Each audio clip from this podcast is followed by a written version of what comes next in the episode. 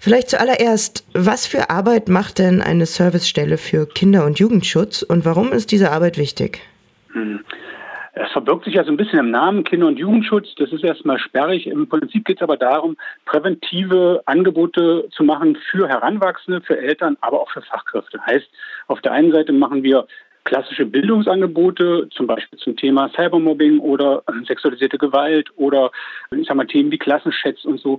Das äh, heißt, wir gehen in Jugendeinrichtungen, wir gehen in Schulen, ähm, wir ähm, sind auch in Kitas zum Teil unterwegs und sprechen mit Kindern und Jugendlichen über die Dinge, die ihnen passieren im Leben, über die Gefährdungssituation und darüber, wie sie sich selbst resilienter und besser aufstellen können, was das anbelangt. Das ist die eine Ebene. Die zweite sind ähm, die Fachkräfte, heißt also Lehrkräfte oder SozialpädagogInnen, äh, mit denen wir arbeiten, die wir versuchen, so ein Stück weit fit zu machen und auch denen zu sagen, wie ist es in der Lebenswelt von Heranwachsenden, was passiert denen da, in welchen Welten bewegen die sich und äh, was ist das, worauf man im Prinzip achten soll. Und das Gleiche gilt auch für Eltern. Da spielt die Erziehung eine große Rolle. Wir wissen das alle, dass im Prinzip zum Beispiel Medien ein wesentlicher Bestandteil vom Leben junger Menschen sind.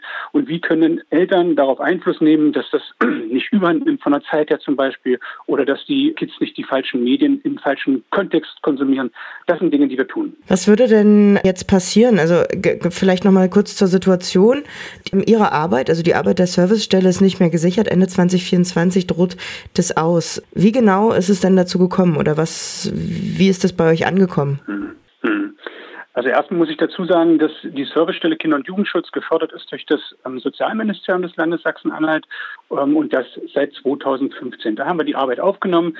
Seit der Zeit haben wir uns im Prinzip profiliert, auch immer äh, in Absprache. Das ist ja so, wenn man Fördermittel bekommt, dann spricht man sich mit dem, der das Geld dafür gibt, auch ab, was man tut. Wir haben verschiedene Schwerpunkte entwickelt.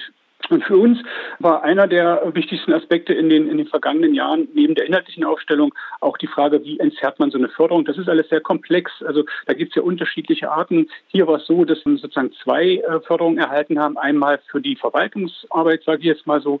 Das ist eine sogenannte institutionelle Förderung Sprich, die Institution Servicestelle wurde gefördert und dann gab es eine Förderung als Projektförderung für die inhaltliche Arbeit. Im Jahr 2019 hat der Rechnungshof sich das angeguckt als, ich sag mal, Prüfgremium des Landes Sachsen-Anhalt und hat festgestellt, dass das nicht so ganz praktikabel ist. Zum einen, dass es da zwei Förderungen gibt und zum zweiten, dass ein Verein, der Trägerverein ist FJP Media, der Jugendmedienverband in Sachsen-Anhalt, dass der solche institutionelle Förderung kriegt, weil eigentlich ist die ja für eine Institution, also für ein eigenes Gebilde. Und das heißt, er hat zwei Anregungen gegeben. Die eine war, man solle doch diese beiden Forderungen zusammenführen. Und die zweite war, entweder man schafft eine eigene Institution, hieße also, FFP Media hätte einen neuen Verein gründen müssen, oder man findet klare Regelungen, so dass man feststellen kann, dass das Geld, was in diese Institution Servicestelle geht, auch wirklich nur da verwendet wird. Das, Land, das, äh, Ministerium hat daraus im Prinzip auf der einen Seite abgeleitet, dass diese Förderungen zusammengefasst wurden. Das ist auch wirklich so erfolgt und hat auch mit uns gesprochen, ob wir uns vorstellen können, einen Verein zu gründen. Wir haben gesagt, nee, wir finden das schon cool, so wie das ist, dass das bei uns als Jugendverband FFP Media, dass da die Servicestelle zugehört. Und daraufhin hat das Ministerium gesagt, okay, dann ergreifen wir bestimmte Regelungen in diesem Bescheid, wo ihr das Geld bekommt, dass ihr Sachen konkret erfassen müsst, sodass jeder nachvollziehen kann, wo geht das Geld genau hin. Das haben die gemacht. Dann hat sich der Landtag damit beschäftigt und hat gesagt, okay, wir hören uns das nochmal an, was hat das Ministerium getan. Der Rechnungshof hat da auch nochmal Stellung genommen. Und Anfang des Jahres, ich meine, es war im Januar, hat der Landtag das Ganze dann für erledigt erklärt, sozusagen gesagt, ich bin damit fein, das ist in Ordnung. Und für uns überraschend kam dann im Rahmen der Haushaltsverhandlungen für das Haushaltsjahr 24 die Mitteilung, dass zum Ende 24 das Ministerium jetzt aber doch die Förderung für die Servicestelle bei FFP Media einstellen will und diese Aufgaben als Dienstleistungsvertrag ausschreiben will. Und die Begründung, die dahinter steckt, die wir immer hören vom Ministerium, ist, das ist so schwierig mit dieser Förderung, dass man das so trennen kann. Der Rechnungshof, der sich da zwischenzeitlich auch in einem Finanzausschuss im Landtag mit beschäftigt hat, hat gesagt, er ist eigentlich der Auffassung, das wäre erledigt. So ist es ja auch besprochen worden im Landtag. Das heißt, der Grund ist jetzt faktisch nicht mehr wirklich der, der aus unserer Sicht da davor steht. Mehr kann ich dazu schon fast gar nicht sagen.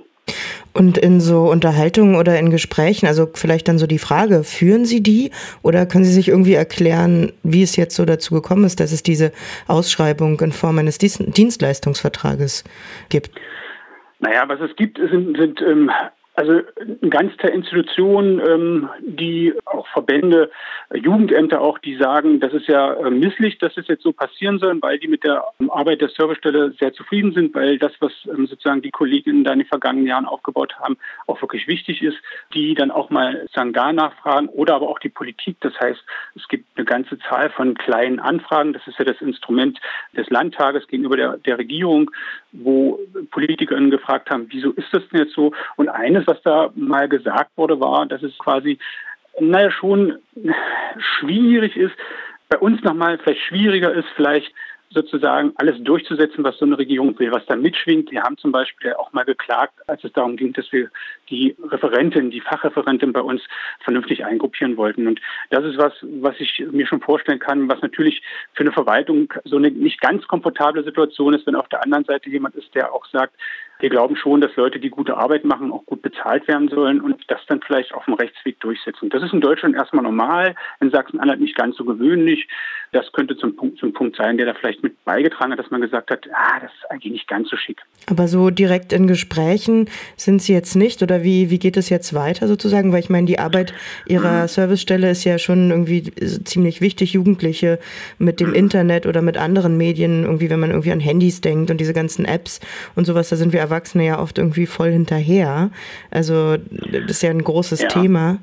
Ähm, Gibt es da irgendeine Perspektive? Naja, wir sind in Gesprächen, ich sagte das, äh, dass Institutionen, Verbände, verschiedene Organisationen aus dem Bereich der Jugendhilfe, aber auch der Wissenschaft, dass die uns im Prinzip zur Seite stehen. Es gibt eine Petition, die die Beschäftigten der Servicestelle aufgesetzt haben.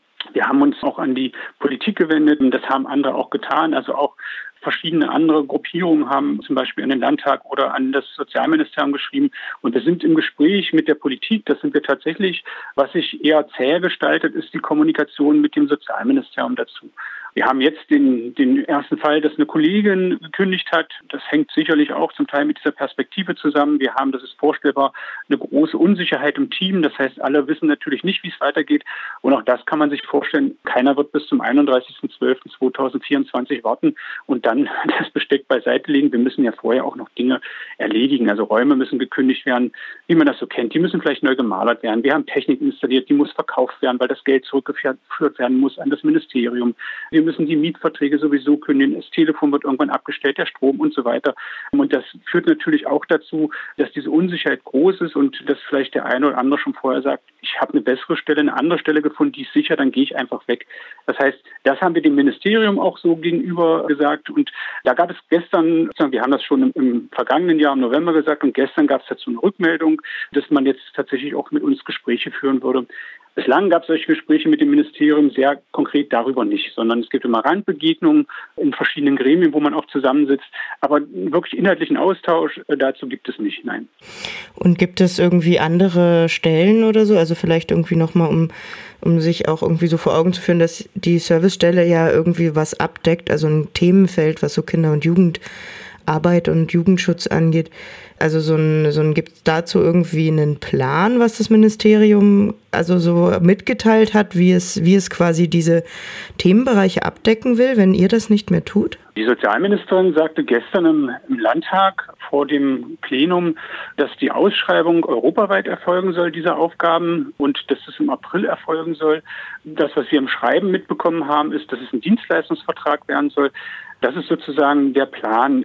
Wir glauben, dass es schwierig sein wird, tatsächlich, also ich weiß auch nicht wirklich sozusagen, was da inhaltlich passieren soll, was schreibt das Ministerium aus, also weder vom, von der Qualität noch von der Quantität. Also das, das ist für uns wirklich eine Blackbox, weil das mit uns auch keiner drüber spricht. Aber wir glauben, dass es natürlich schwierig wird. Also wenn man jetzt andersrum, wenn man sich vorstellt, dass das, was wir tun, Arbeit mit jungen Menschen ist ja immer Beziehungsarbeit, aber erzieherischer Kinder- und Jugendschutz, der zielt ja nicht darauf zu sagen, du darfst dies oder jenes nicht, sondern im Prinzip an das, an das Verständnis zu appellieren. Das heißt, es ist ja präventive Arbeit, die wir machen. Und da ist es sehr wichtig, dass man im Prinzip auf der einen Seite eine Beziehung zu denen herstellt, mit denen man arbeitet, auf der anderen Seite aber auch einen systemischen Ansatz arbeitet. Also, dass man mit den Fachkräften zum Beispiel in der Schule oder in der Jugendeinrichtung zusammenarbeitet, aber zum Beispiel auch mit Familien.